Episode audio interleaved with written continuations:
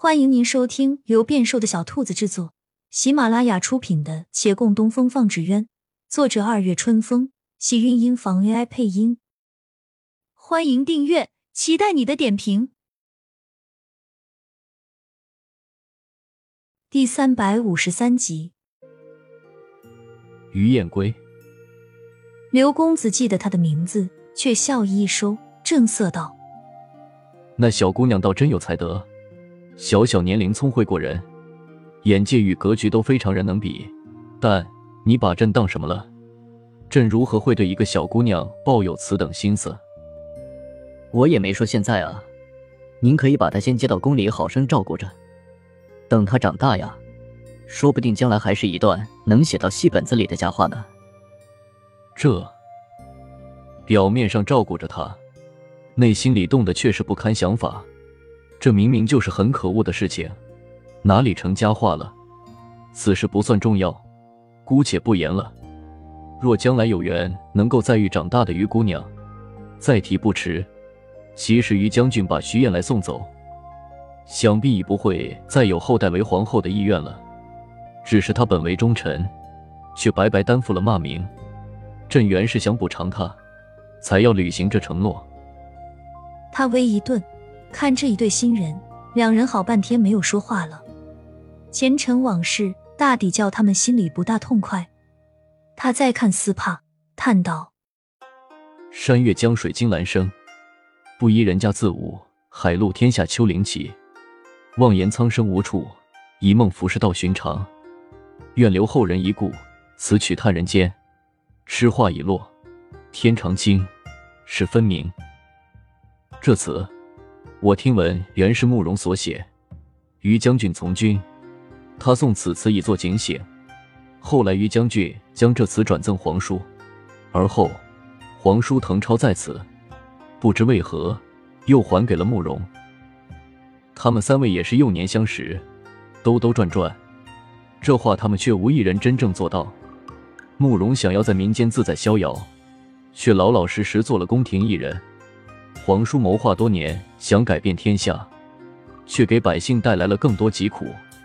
于将军忠臣良将，却留了后世骂名。皇叔既给你们起了这样的名字，大概还是希望你们三个不要再走他们的路。我这位皇叔，且不管他原是何人，但未曾亏待你们，你们不必去介怀他的过去，也不必影响他在你们心中的样子。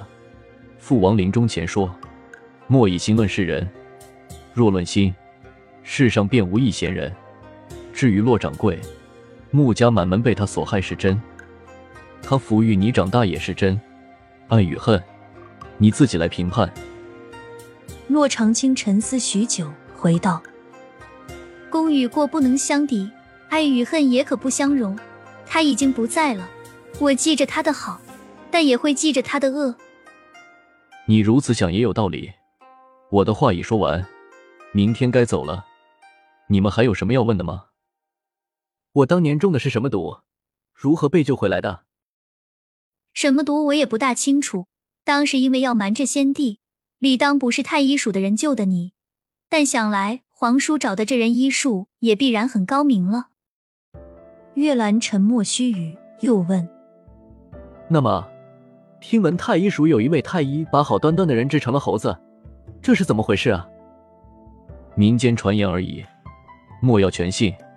那位陈太医在之前小皇子未能抢救回来的时候就被赶走了，好像是过了一两年，他原本留在宫里的徒弟突然得了病，就是你们所谓全身长毛的病，太医署没法子治，而就因为他是陈太医的徒弟。据说那陈太医又喜欢研究奇怪的药材，传出去的消息就把这症状编排到他师傅身上了。可是他师傅明明早已经离宫了。不过这些传言我是不大信的。那全身长毛的小太监很快就消失了，可能死了吧？怎么？你觉得这跟你会有些关系？有没有关系我不知道，但这位陈太医，我想我是见过的，而他徒弟。不一定死了，你怎么知道？我猜的。月兰笑了笑，转头看洛长青，摸他手心有汗，温声道：“关于义父，关于那些往事，你愿意从来不知道，还是在了解真相后再来判断？”后者。既如此，就该有承受的能力。往事我们需要知道，但不应伤其事，而该见当下。毕竟未来才是我们要走的路，而我们早晚也会成为后人的历史。他微怔，须臾后莞尔一笑：“对，不必再来为此改变我们已经规划好的余生。他们所造成的后果，对后人带来的改变，都已然成定局。我们各自有着不幸，但也幸得那些前因，才有机会相逢。而我们相逢，那些不幸，又都有机会被改变。”嗯。正是如此，他紧拉他手，目不转睛的看他。对面的人轻咳一声，终于意识到自己打扰新婚夜了。他悠然垂眸：“你们赶紧回房吧，早生贵子啊！”两人不过多推脱，夜本来也已经很深了。亲亲小耳朵们，本集精彩内容就到这里了，下集更精彩。记得关注、点赞、收藏三连哦，爱你！